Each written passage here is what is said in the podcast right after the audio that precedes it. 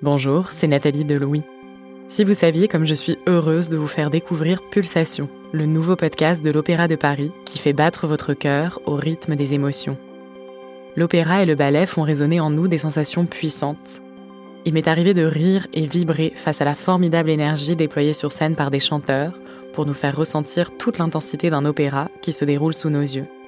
La mezzo-soprano Malika Bellaribi Le Moal l'exprime très bien cette œuvre, quand je la chante, ça réveille des, blessures émotionnelles. Alors c'est moi qui pleure et après c'est le public qui pleure. Dans chaque épisode de Pulsation, des chanteurs, danseurs étoiles ou chorégraphes vous emmènent dans leur voyage émotionnel, au plus près de la création. Écoutez-les dès à présent en découvrant Pulsation sur toutes les plateformes de podcast.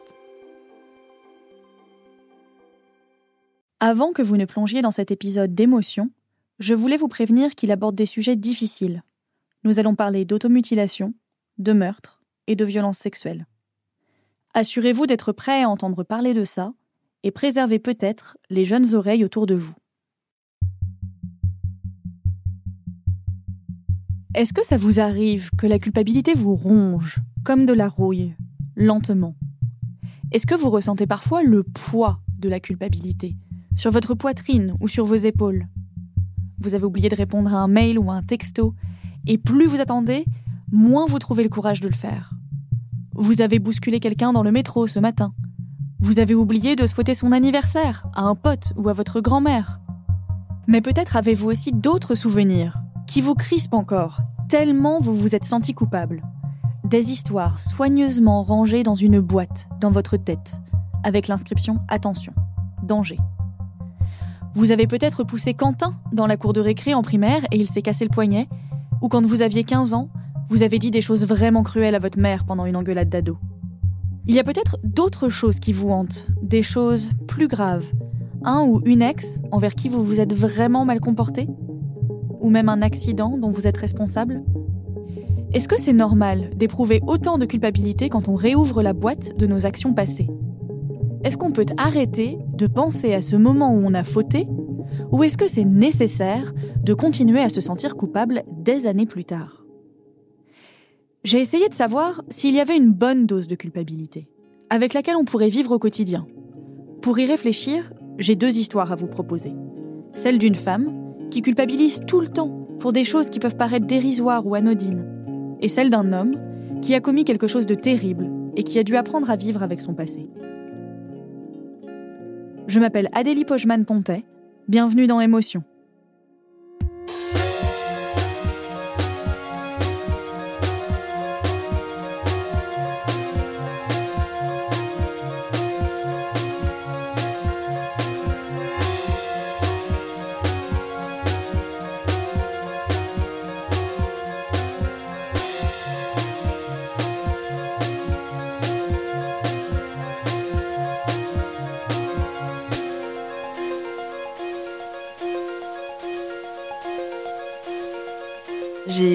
Qui est venue passer euh, le week-end avec moi.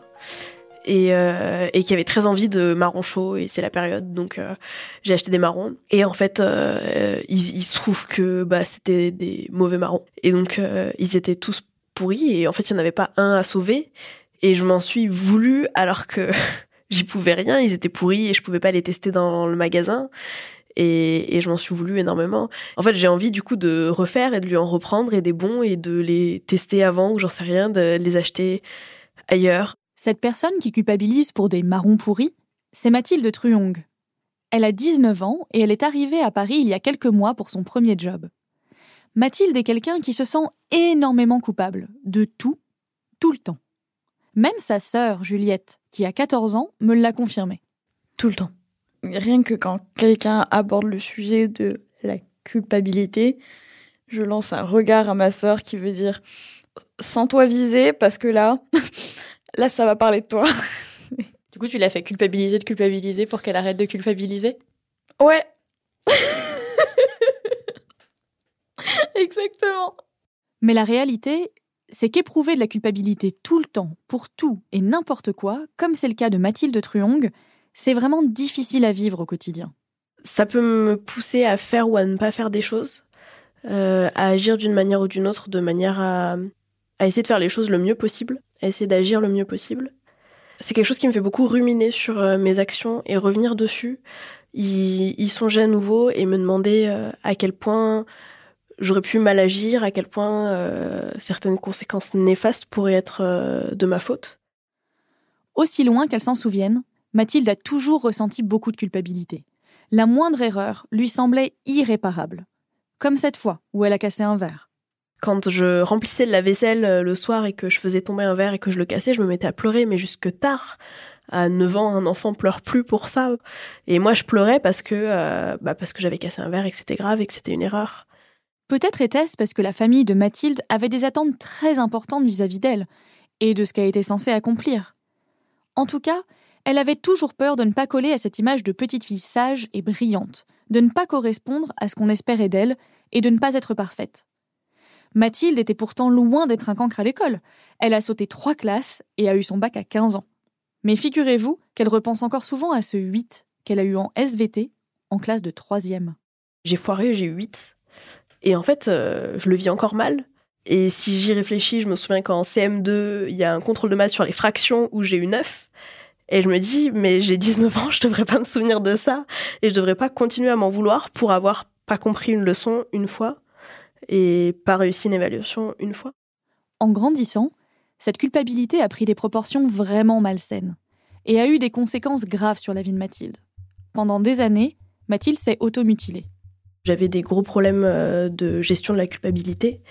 Euh, je me scarifiais et, euh, et, je me suis fait subir ça un bon nombre de fois et même, enfin, ça a duré plusieurs années. Mais il y avait une grosse forme aussi de de punition là-dedans et de me dire euh, en fait t'en vaut pas la peine et tu fais mal les choses donc fais-toi du mal et j'ai beaucoup fonctionné comme ça pendant longtemps. Constamment ressentir le besoin de se punir pour soulager sa culpabilité, ça a un nom. Cet effet a été euh, baptisé de façon un peu anecdotique l'effet Dobby. C'est Aurélien Graton qui m'a expliqué ça. Je suis enseignant-chercheur à l'Université Savoie-Mont-Blanc, plus exactement maître de conférences en psychologie, psychologie sociale et psychologie de la prévention. L'effet Dobby, c'est un nom presque dérisoire par rapport à la souffrance de Mathilde. C'est le nom de l'elfe dans Harry Potter qui est en permanence en train de, en train de s'infliger des blessures. Parce que c'est un peu cette idée que voilà, si je ne peux pas réparer, ou si je suis dans l'impossibilité matérielle de réparer et que j'éprouve quand même de la culpabilité, eh bien je vais avoir un comportement, je vais m'infliger des blessures, je vais m'infliger du mal pour me punir finalement. Chez Mathilde Truong, c'est une torture quotidienne, à la fois psychologique et physique si vous avez en permanence la sensation d'avoir causé du tort à autrui, en permanence la sensation d'avoir enfreint des normes morales, ça va derrière euh, être plutôt problématique dans le sens où vous n'allez pas pouvoir toujours réparer. Ou alors si vous le faites, vous ne faites plus que ça, vous pensez plus qu'à ça. Mais si ça devient permanent, on sait que c'est problématique pour le bien-être, pour la santé mentale. C'est terrible, parce qu'elle a l'impression de devoir en permanence réparer des torts qu'elle infligerait à autrui. Ce désir de réparation est irrépressible et monte avec le besoin de se violenter elle-même c'est étouffant. Il y a une sensation d'urgence.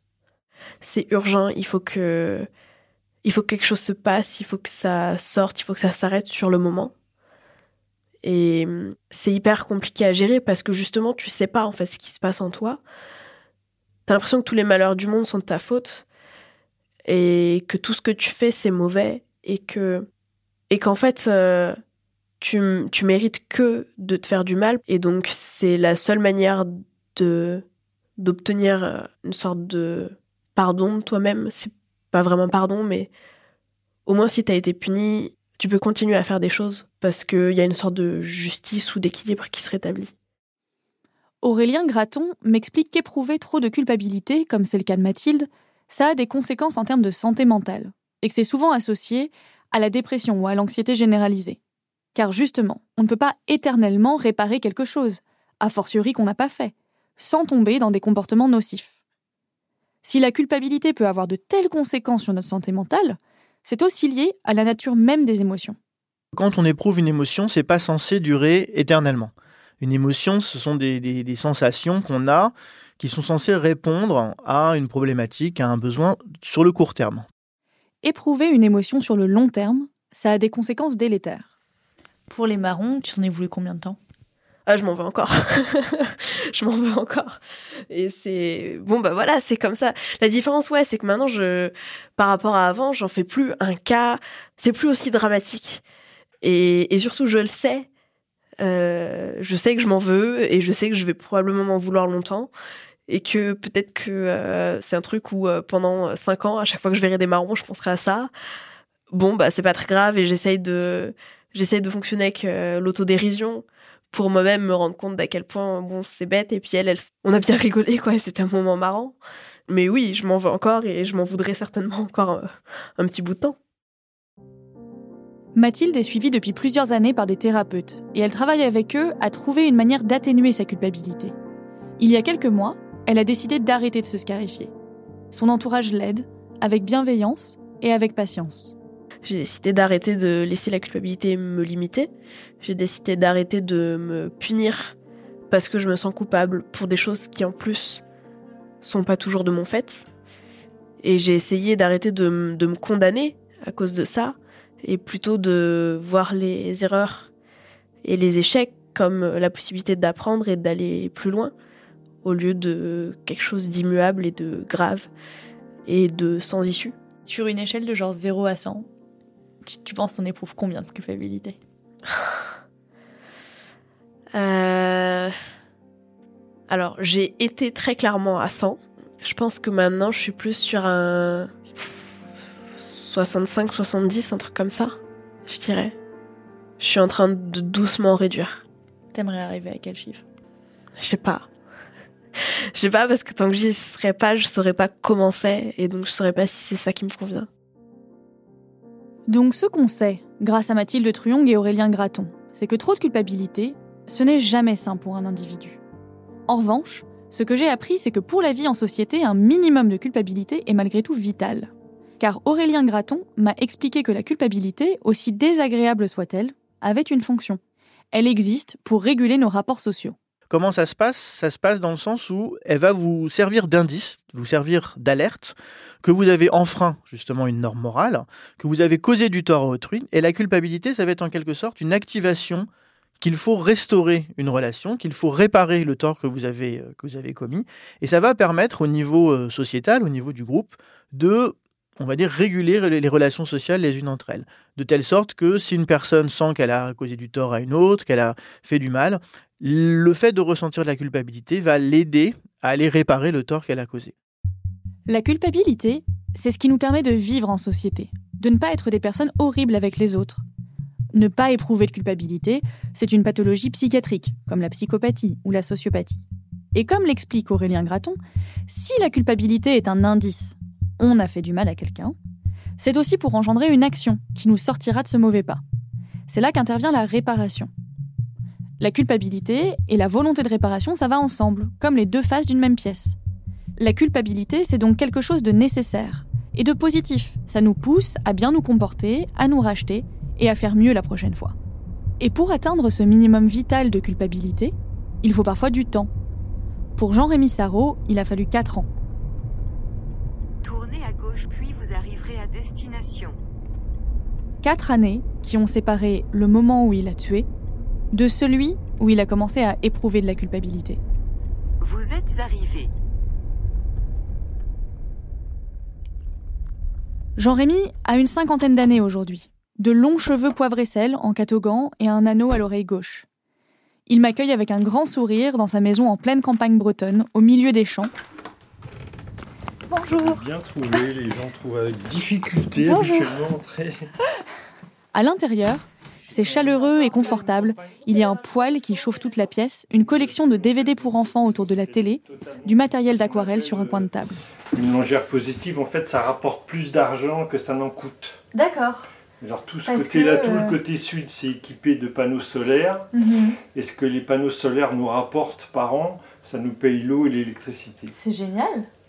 Donc du coup, euh, Difficile de faire le lien avec le Jean-Rémy de 21 ans que j'ai vu en photo dans des coupures de journaux des années 80. En décembre 1983, il a été arrêté avec deux complices, Valérie Subra et Laurent Attab, pour le meurtre de deux hommes. La presse les appelle alors le trio diabolique. Guy Debord, lui, parlera plus tard de sinistre innocence. À l'époque, Jean-Rémy est un gamin des rues. Les deux autres sont un couple qui fréquente les boîtes et les restaurants branchés, et tous les trois ont ce rêve fou de faire fortune aux États-Unis. Pour ça, leur plan, c'est de dévaliser des hommes riches. Valérie doit les choisir dans des soirées mondaines autour des Champs-Élysées, se faire inviter chez eux et laisser la porte entr'ouverte pour que ses complices s'introduisent ensuite sur les lieux. Ils espèrent trouver des coffres forts remplis de billets et de lingots d'or. Ça rate dès le premier coup. La victime numéro 1, Gérard Lelédier, essaye de résister, de négocier. Jean-Rémy et Laurent le tabassent et se rendent compte qu'il n'y a pas grand-chose à voler dans l'appartement. Ils ne voient qu'une seule solution pour ne pas se faire dénoncer. Jean-Rémy Sarrault tue Monsieur Lelédier de six coups de couteau à la gorge et au torse. Puis les trois complices vont danser en boîte et dépensent l'argent trouvé en bouteilles de champagne. Dans le noir, personne ne remarque les taches de sang sur leurs vêtements. Dix jours plus tard, le trio recommence. Il s'attaque cette fois à Laurent Zarad, 29 ans, un commerçant du sentier qui a bien réussi. Même stratagème. En 2010, Jean-Rémy Sarrault témoigne dans Faites entrer l'accusé. Le journaliste Christophe Onglat lui demande Si on réfléchit bien, Valérie vous a balancé. Vous, vous avez balancé Laurent. En fait, vous n'aviez strictement aucun plan. Vous n'aviez pas préparé l'hypothèse d'une arrestation. Non. À 21 ans, Jean-Rémy est donc condamné à 20 ans de prison pour le meurtre de deux hommes. Au début de l'incarcération, le sentiment de la culpabilité, en tout cas chez moi, c'est pas ce qui est arrivé en premier. Vous ressentiez quoi pendant ces premières années, du coup? Je me suis demandé euh, si euh, il fallait euh, me suicider ou continuer à vivre pour essayer de faire autre chose. Parce que je savais que la peine que j'allais prendre, c'était euh, j'allais au moins passer une vingtaine d'années en prison. Donc euh, voilà, mes réflexions étaient plus euh, là-dessus. Si vous êtes du genre à culpabiliser pour un mot déplacé ou pour un morceau de verre mis à tort dans la poubelle recyclage, vous vous demandez peut-être comment c'est possible. Comment on peut tuer quelqu'un et ne pas être dévoré par la culpabilité? Aurélien Graton, le chercheur en psychologie, explique que la culpabilité, c'est une émotion qu'on dit secondaire. C'est-à-dire qu'elle n'est pas innée chez l'homme, elle est construite. Alors la culpabilité, c'est une émotion qui apparaît sous deux conditions. La première condition, c'est d'avoir le sentiment d'avoir enfreint une norme morale. Donc pour ça, ça veut dire qu'il faut avoir constitué des normes morales. Ça peut être par la famille, par l'apprentissage, par la société dans laquelle on vit. Et la deuxième condition, c'est que le fait d'avoir euh, enfreint cette norme morale est causé du tort à une personne et causé du tort à autrui. Donc si vous avez la sensation d'avoir causé du tort à quelqu'un et qu'en plus ce tort a été causé par l'infraction, le fait de la violation d'une norme morale, là vous allez éprouver de la culpabilité. Abandonné à la naissance par sa mère, qui ne pouvait pas s'occuper de lui, trimballé entre la DAS et la maison de ses grands-parents, puis, à partir de ses 8 ans chez son père, routier qu'il ne voit qu'une fois par mois, Jean-Rémy s'élève seul. Il lui manque à la fois la construction de ses normes, dont parle Aurélien Graton, et l'attention portée à l'autre. Quand on grandit tout seul, quand on s'élève tout seul, quand on on n'a pas euh, on n'a pas cette sensibilité de l'autre puisqu'on pense d'abord à soi. Il faut qu'on pense d'abord à soi pour s'en sortir. Donc du coup, euh, l'autre, il vient que après. Prendre en compte la souffrance de l'autre, intégrer que ce qu'on a fait est mal, ce sont des éléments cardinaux pour assumer la responsabilité de ses actes. C'est Magali Baudon-Bruzel qui m'a parlé de ça. Oui, allô Je suis Adélie Pochman-Pontet, euh, la journaliste de Louis Média qui vient rencontrer euh, Dr Baudon-Bruzel à 15h30. Ouais, c'est ça. Il faut aller vers le fond, à côté de la médecine du travail. Elle est psychiatre et chef de pôle à l'hôpital psychiatrique de la prison de Fresnes. C'est un hôpital psychiatrique pour personnes détenues, si vous voulez. D'accord. Il y a 100% de détenus là-dedans. Il reste le temps de l'hospitalisation psychiatrie. Elle travaille principalement avec des gens qui ont commis des crimes sexuels. Des crimes différents de ceux commis par Jean-Rémy, mais qui impliquent également de réfléchir à la culpabilité. Donc moi, mon métier, ça consiste à euh, prendre en charge des personnes euh, qui ont commis des actes et pour une partie de mon travail et une partie de mon équipe, travailler spécifiquement sur l'acte. L'acte dont elle parle, c'est donc le crime que les détenus ont commis. En général, lorsque nous on travaille avec des auteurs qui sont d'accord pour travailler, il y a une reconnaissance minimale de l'acte et de l'appropriation de l'acte et de la culpabilité. La posture de dire euh, j'ai rien fait ou je l'ai fait mais j'en ai strictement rien à foutre, c'est bien fait pour sa gueule, on l'a, mais euh, là c'est en soins pénalement ordonnés. C'est des gens qui viennent, bah docteur je viens parce que je suis obligée, mais de toute façon euh, elle était d'accord, euh, je vois pas pourquoi on continue, j'ai été condamnée, euh, et puis elle fait ça pour l'argent. Bon, alors là, on voit bien que l'acte n'est pas reconnu, il y a zéro culpabilité, il y a un dénigrement de la victime, etc. Et euh, bon, on commence mal, j'ai un peu envie de dire, en termes de soins, que ça va pas forcément évoluer beaucoup. Mais donc souvent, il y a une reconnaissance minimale, une culpabilité minimale, et notre travail, ça consiste à, à la faire évoluer jusqu'à ce que, on l'espère, la totalité de l'acte soit reconnue, la, totalité de la souffrance de la victime et une culpabilité vienne émerger. Et ce n'est pas gagné d'avance, car pour s'autoriser à commettre un crime sexuel par exemple, pour s'autoriser à transgresser la norme morale, il se met en place dans le cerveau de l'agresseur toute une série de pensées qui évacuent précisément la responsabilité et donc la culpabilité. Magali Baudon-Bruzel définit ça comme des distorsions cognitives. Les distorsions cognitives, c'est les pensées euh, que peuvent avoir ces sujets euh, violeurs, hein, agresseurs, à leur insu, euh, parce que c'est pas des pensées conscientes, mais c'est pas des pensées inconscientes non plus, une espèce de pré-schéma de pensée qui permet que l'acte puisse avoir lieu. Ce sont des pensées permissives et souvent des pensées soulageantes. Les pensées permissives, c'est de dire au patient bon, quand vous avez fait des attouchements sur les enfants dans les parcs, que c'est comme ça que vous commettiez les faits, essayez de comprendre ce que vous a pu vous dire pour vous dire que finalement, vous vous autorisiez à le faire, au regard justement des aspects moraux des aspects de culpabilité. Qu'est-ce que vous êtes raconté à vous-même? On arrive peu à peu à faire émerger ce genre de choses qui peut être, bah de toute façon c'est pas grave puisque juste une caresse comme ça c'est pas grave. Oui c'est un garçon de 12 ans, j'ai bien vu que il avait une excitation sexuelle, euh, donc finalement lui aussi, ça a été bien pour lui. Ou bien, euh, bah de toute façon, je fais ça juste une fois et après euh, c'est fini. Ou bien, de toute façon, comme je lui ai dit de pas le dire, personne ne le saura. Vous voyez que tout ça, c'est des croyances, parce qu'aucune n'est vraie. Ça, c'est des éléments, par exemple, qui visent à mettre de côté les aspects de, culpabilité, c'est-à-dire de là où la morale doit arriver, en disant mais attends, qu'est-ce que tu es en train de faire? C'est vachement mal. Confronter l'agresseur à l'irrationalité de ses pensées, c'est une des techniques thérapeutiques qui permettent au docteur Baudon-Bruzel et à son équipe de travailler avec les détenus sur la reconnaissance de l'acte.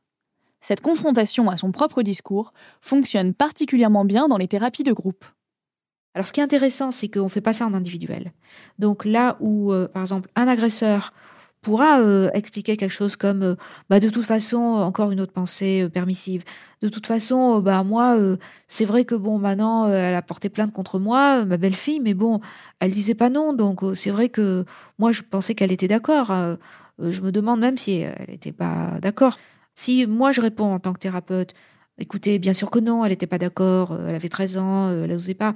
Bon, c'est une chose. Mais si c'est un auteur qui répond, parce qu'on est dans le groupe, un autre agresseur qui dit arrête de dire ça, euh, c'est pas vrai, moi je sais bien maintenant qu'elle n'était pas d'accord. Toi, tu es prévenu, t'es pas encore allé au procès, mais moi au procès, je les ai vues, mes victimes, et bien sûr qu'elles n'étaient pas d'accord. Tu dis des conneries, c'est des trucs que tu te racontes à toi-même. À 13 ans, t'oses pas dire non, surtout à son beau-père. Vous voyez bien que l'impact, il sera complètement différent. Faire émerger la culpabilité est un élément du processus sur lequel Magali Baudon-Bruzel travaille avec les détenus. Le but, c'est pas de faire émerger la culpabilité. Hein. C'est pas un but dans le soin. Il n'y a pas le but ultime, c'est celui-là. Ça fait partie des différentes composantes qui montrent que le sujet est en train de progresser. Il y a plusieurs autres éléments qui interviennent dans ce processus. Alors, euh, j'attire votre attention sur la différence entre culpabilité, honte, remords. Ce sont pas les mêmes termes, mais ça, ne correspond pas au même euh, produit psychique. La honte, c'est un sentiment un peu diffus de malaise euh, qui apparaît lorsque le sujet repère que il y a un regard sur ce qu'il a fait et sur lui. C'est le regard de l'autre qui entraîne la honte. Le regret, euh, c'est regretter l'acte, mais ça peut être un regret froid. Euh, oui, finalement, il y a une bagarre, il y a eu un mort, je regrette. Le remords, ça renvoie à des aspects de, mise en place des émotions. C'est-à-dire, il y a un regret, ça aurait pas dû être comme ça. Mais il y a des aspects euh, d'émotion et d'empathie. C'est-à-dire, euh, on a fait du mal à la victime, euh, je regrette à la fois mais je regrette ce que j'ai commis parce que j'ai fait du mal. Alors la culpabilité, c'est plus précis. Ça cible, si vous voulez vraiment, pas la question de la, de la compassion, c'est-à-dire avoir mal pour la victime, mais repérer que ce qui a été commis euh, lui donner une connotation morale. C'est mal. Donc la culpabilité, c'est euh, un outil, et c'est plus, plus également un indicateur. Chez Jean-Rémy, c'est en décembre 1987, juste avant le début du procès, que ce sentiment de culpabilité va commencer à apparaître. À l'époque, ça fait quatre ans qu'il est en prison, et il attend toujours son procès. Il est incarcéré à la prison de la Santé à Paris, dans une cellule de 2 mètres sur 4. Quand il tend les bras à l'horizontale, il touche les murs. Dans les premières années de son incarcération, Jean-Rémy passe beaucoup de temps au secret, comme on dit. Il ne voit jamais les autres détenus. Il ne voit jamais personne, si ce n'est celui qui lui apporte son repas. Il reste dans cette pièce 22 heures par jour. Ces deux heures de promenade quotidienne, il les fait seul, dans une petite cour triangulaire du type qu'on nomme les cours camembert. Il ne reçoit presque pas de visites, car Jean-Rémy Sarraud n'a pas de famille. Il est donc extrêmement isolé, jusqu'au jour où il reçoit des lettres. Ça a commencé en décembre 87. Au cours de ses premières années en prison, Jean-Rémy Sarraud est en contact avec une personne, Michel de Truchy. C'est un prêtre qu'il a connu avant les faits, quand il habitait à Saint-Mandé, en région parisienne. Derrière l'église de Saint-Mandé, il y a un square. Et donc, c'était notre lieu. Euh, le soir, on se retrouvait là. Euh, il y avait un, le prêtre qui était là euh, tous les soirs. Il regardait à travers son petit truc et tac. quand il voyait qu'on était là, il sortait pas. Et un jour, un jeune prêtre est arrivé. Il a ouvert la porte. Il a vu qu'on était là. Et il est venu discuter avec nous. Jean-Rémy et Michel, le prêtre, s'étaient liés d'amitié. Une fois Jean-Rémy en prison, Michel est l'unique personne qui lui rend visite et qui lui écrit. Et c'est lui qui s'est organisé pour que Jean-Rémy reçoive du courrier. C'était peu de temps avant Noël. Le procès allait commencer en janvier 88, juste après donc. Je recevais pas de courrier, donc euh, voilà. Et là, euh, subitement, euh, quand on vous tend un paquet de, lettres, j'ai dû me mettre à table, regarder, voilà, chaque lettre, prendre le temps de les lire. Il y avait des dessins des fois sur les enveloppes, je me rappelle de ça. C'est un moment, quoi, oui, c'est un moment. Qu'est-ce que vous ressentez en les lisant, ces lettres? De l'étonnement d'abord, de la joie. Enfin, c'est une surprise. Voilà, c'était un, un, grand moment. C'est des lettres, on les reprend, on les relit. Euh, ça reste quelque chose d'important, quoi. C'est en lisant ces lettres de soutien, où des inconnus lui parlaient de fêtes de Noël en famille, que Jean-Rémy commence à prendre conscience des conséquences concrètes de son crime. Plus seulement des conséquences du crime sur sa vie, comme d'être incarcéré pendant 20 ans, mais sur les autres. Non seulement tuer un homme, mais aussi détruire une famille. Il pense aux personnes qu'il a tuées, qui ne passeront plus Noël avec leur famille, et à ces familles où il manquera désormais toujours quelqu'un. Ces lettres, qu'il reçoit au cours de ce mois de décembre 1987, lui permettent de créer un lien avec d'autres personnes, un lien qu'il n'avait jamais créé auparavant. J'ai pris conscience euh, de ce qui se passait dehors, euh, de la vie réelle grâce à ces lettres, grâce à ces courriers. Euh. J'ai pris conscience de toutes ces choses, de toutes ces relations humaines qui ne faisaient pas partie de ma vie, hein, qui n'ont pas fait partie de ma vie. Donc là, oui, je prenais conscience de, de tout ça. En janvier 88, c'est le début du procès. Vous savez que vous allez passer euh, des sales heures parce que vous avez fait quelque chose de sale. Et un fait le marque particulièrement pendant les dix jours d'audience. La maman de, de la personne que j'ai tuée est venue me prendre la main dans le box. Ça, c'était un moment. Euh, ça a été un moment. Euh, waouh! C'est le genre de truc, tu peux pas. Enfin, on, peut pas. Tu peux pas oublier ça, quoi. Tu peux pas oublier ça. J'ai tué son fils à cette dame et euh, elle vient, elle me prend la main, quoi. C'est un truc, euh, waouh. À cette période, Jean-Rémy découvre donc la culpabilité. Sauf que la culpabilité, ce n'est pas une fin en soi. Il faut aller jusqu'à une réparation. Car quand la culpabilité émerge chez un individu, quel qu'il soit, elle va de pair avec un besoin de réparation. C'est une émotion qui déclenche dans votre cerveau cette envie. Donc concrètement, ça veut dire que si par exemple j'éprouve de la culpabilité parce que euh, pour X ou Y raison, parce que j'ai croisé euh, euh, un SDF le matin et que je lui ai pas donné de pièces et que ça me rend un petit peu coupable, eh bien je vais être plus rapide qu'une autre personne qui n'éprouve pas l'émotion de culpabilité pour repérer sur un passage clouté une vieille dame qui a du mal à traverser. Mon cerveau va finalement activer mon attention visuelle, activer mes, muscles des yeux pour être plus rapide à détecter ce qui est autour de moi, va me permettre de réparer. Et c'est en ce sens que la culpabilité, ça agit vraiment comme un déclencheur vers la réparation. Ça va activer vos fonctions motrices, vos fonctions cérébrales, dans le sens de cette réparation, y compris en vous, en vous rendant plus, plus rapide pour détecter des indices autour de vous. La bonne dose de culpabilité, si tant est qu'il y en ait une, c'est celle qui atteste de votre intérêt pour les autres, sans vous nier vous-même, vous violenter vous-même, et qui vous pousse à faire ce que vous pouvez pour réparer l'acte commis, qui est en adéquation avec ce que vous pouvez réparer. Qu'est-ce que je peux faire pour réparer? Comment est-ce que je peux me comporter pour restaurer une relation si par exemple j'ai causé du tort à quelqu'un? C'est ça qui va être caractéristique de l'émotion de culpabilité. Réparer, ça peut passer par différentes choses. On peut présenter ses excuses, on peut aussi avoir un comportement qui montre qu'on cherche à mieux faire. C'est aussi en partie à ça que sert la peine de prison. Une des fonctions de la peine est de permettre cette réparation vis-à-vis de la société qui n'est pas possible si par exemple la victime est décédée ou si euh, par exemple la victime est inaccessible ou autre. Donc dans ces cas-là, pour les criminels, il est entre guillemets important qu'il y ait une peine qui soit prononcée, puisque ça va leur permettre de réparer alors que la victime n'est pas là. La culpabilité donne lieu à un désir de réparation, qui doit pouvoir s'incarner en un ou une série d'actes, qui doit en retour soulager, au moins en partie, la culpabilité et restaurer la relation abîmée. Il est là le cercle vertueux de la culpabilité, quand il permet d'aller vers un apaisement et non vers une plus grande violence, comme c'est le cas pour Mathilde. Et parfois, cette volonté de réparation peut aussi s'incarner de manière symbolique. Magali Baudon-Bruzel m'a raconté l'histoire d'un ancien détenu qui était en prison pendant 15 ans pour viol. Pendant sa peine, il a recueilli dans sa cellule un pigeon blessé et l'a soigné. À sa sortie, il s'est mis à recueillir plein de pigeons et il est devenu bénévole pour une association qui s'occupait des oiseaux en ville. Magali Baudon-Bruzel m'explique que c'est peut-être un acte symbolique de réparation.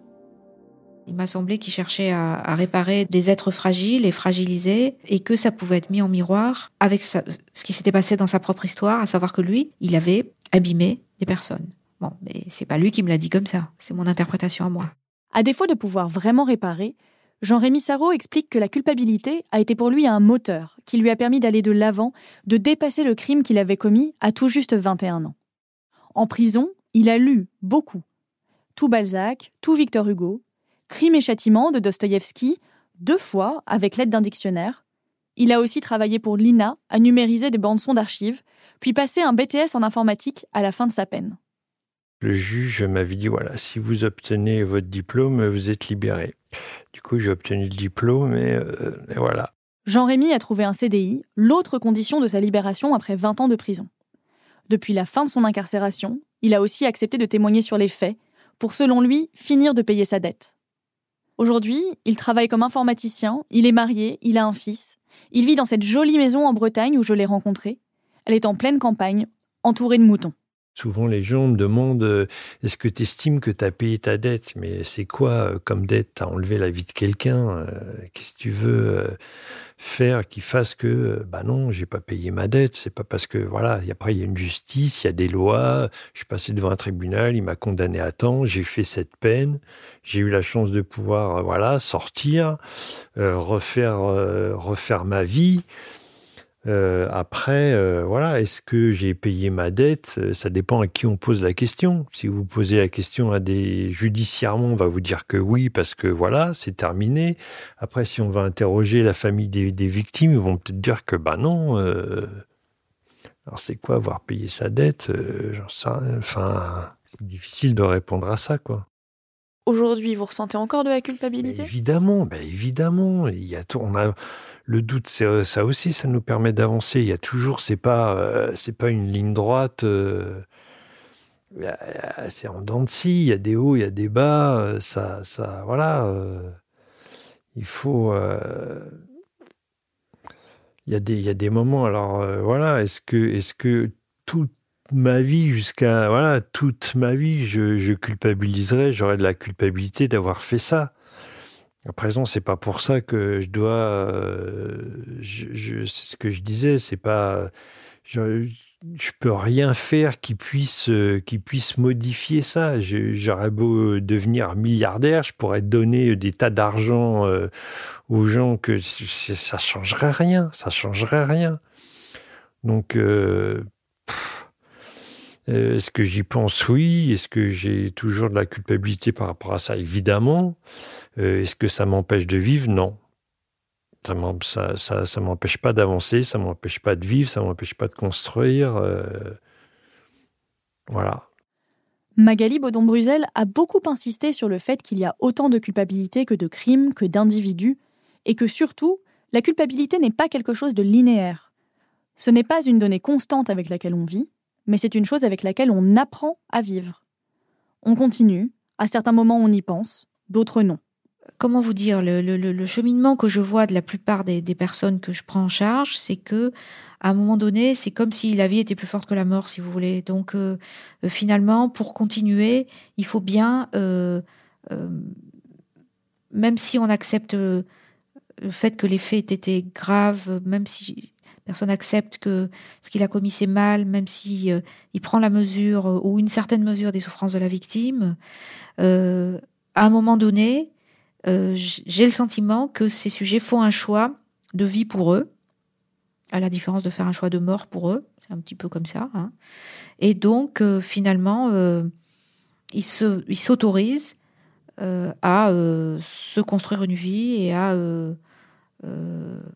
à accepter qu'ils puissent avoir une vie où ils puissent finalement être heureux. Quelle est la bonne dose de culpabilité? J'en sais rien, moi, quelle est la bonne dose de culpabilité. Je pense qu'il faut pas trop. Euh, voilà, c'est comme quelqu'un qui a énormément de problèmes et qui reste euh, la tête euh, dans sa bassine à problème. Si elle ne relève pas la tête pour regarder ce qui se passe ailleurs, il faut, il faut, il faut. Quel est le juste milieu de chaque chose? Quel est le juste milieu de la culpabilité? Moi, je me dis que, bah, vu là où j'en suis aujourd'hui, je me dis que bah, j'ai eu la bonne dose. Parce que j'ai pas sombré, euh, euh, j'ai pris conscience de ce que j'ai fait, donc euh, voilà, c'était très important. C'est difficile de, de, répondre à ça, quoi. Trouver la bonne dose de culpabilité, c'est peut-être penser aux autres sans se laisser définir entièrement par un acte passé. C'est essayer de comprendre ce que l'on doit réparer, pour qui, et si l'on est vraiment celui qui doit le réparer, comment Une personne n'est pas réductible à son acte. C'est la différence entre l'être et l'avoir. J'ai commis un acte, j'ai commis un meurtre, mais je ne suis pas forcément un meurtrier. Au moment des faits, oui, j'ai été un meurtrier. En tout cas, j'ai commis un meurtre. Mais je ne vais pas avoir cette étiquette tout le temps. Il n'y a pas d'étiquette. Il y a un acte commis qu'il faut assumer, qu'il faut comprendre, qu'il faut traverser, qu'il faut réparer. Euh, et accepter.